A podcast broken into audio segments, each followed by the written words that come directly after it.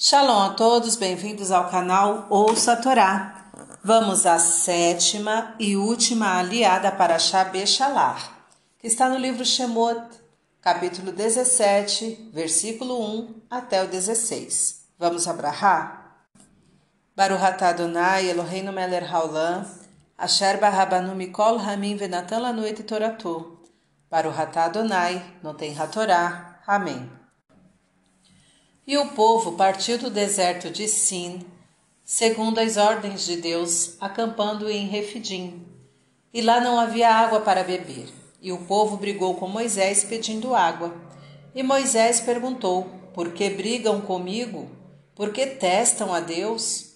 E o povo disse que estava sedento e que Moisés era o responsável por isto, visto tê-los tirado do Egito, onde tinham água para as crianças e o gado. E Moisés clamou a Deus, dizendo: O que farei para este povo? Logo mais me apedrejarão. E Deus disse a Moisés: Passa diante do povo, toma contigo dos anciãos de Israel e a vara com que golpeaste o rio. Vai até a rocha de Oreb e golpeia-a, e dela sairá água para o povo beber. E Moisés assim o fez diante dos anciãos de Israel. E ele chamou o lugar de Massá, Teste e Merivá, briga, pelo fato dos filhos de Israel terem brigado com Moisés e testado Deus, dizendo: Acaso Deus está entre nós ou não? E veio Amaleque e lutou com Israel em Refidim. E Moisés disse a Josué: Escolha homens para nós e vai à guerra contra Amaleque.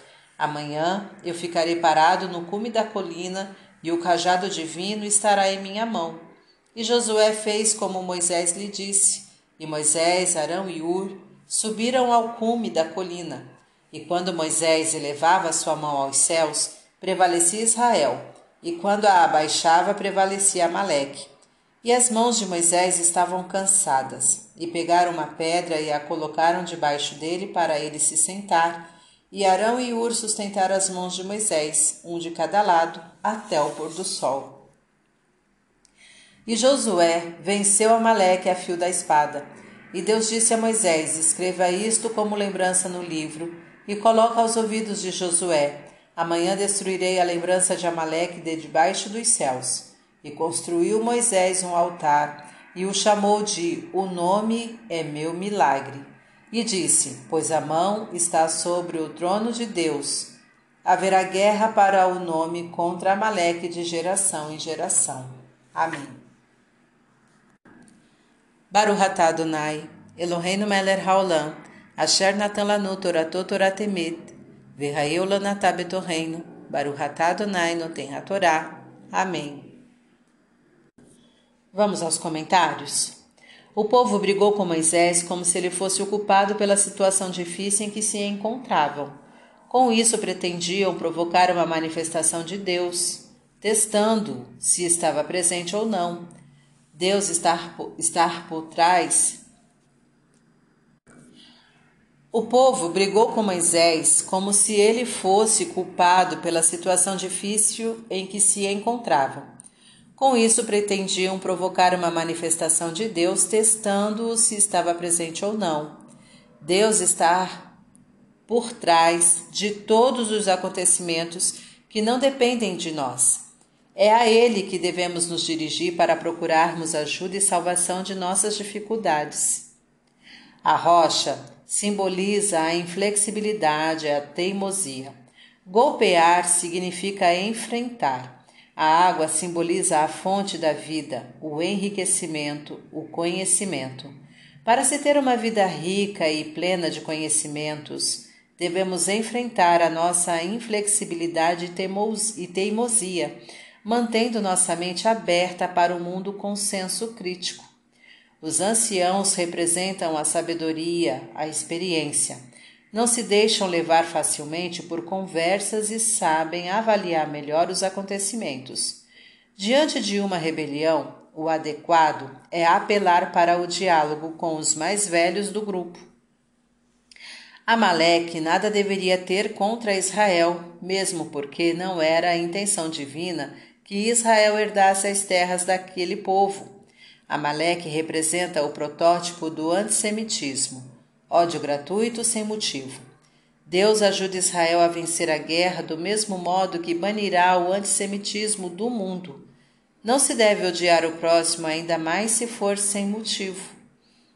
Elevando suas mãos aos céus, Moisés lembrava ao povo que Deus estava presente, observando e participando dos acontecimentos, e assim Israel vencia. Se os pensamentos não eram dirigidos aos céus, mas sim às coisas puramente materiais inferiores, o povo perdia. Devemos confiar em Deus e lutar na vida, pensando em assuntos elevados. Moisés poderia sentar-se sobre almofadas, mas não o fez. No momento em que seu povo estava lutando e passando por desconfortos, não tinha sentido o líder colocar-se em situação confortável. Isto demonstraria falta de consideração e seria até mesmo uma afronta.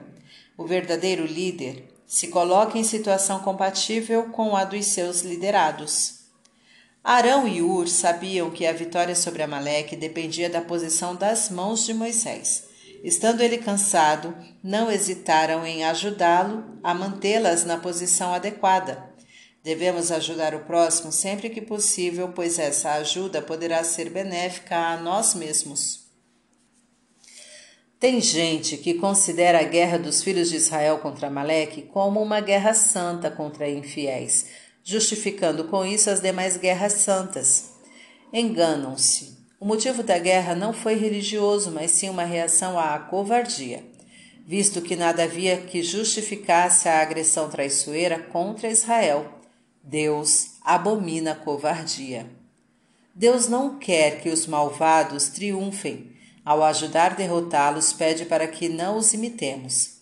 A lembrança dos maus deve ser banidas daqui da terra mas seus atos não serão esquecidos nas instâncias superiores, isto é, diante da justiça divina. Para refletir, não teste Deus colocando em dúvida sua presença e seus atos.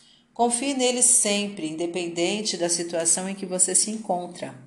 Evite ser teimoso e inflexível.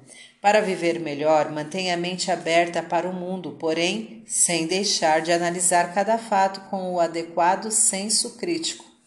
Não siga o maldoso, pois cedo ou tarde a justiça divina o castigará.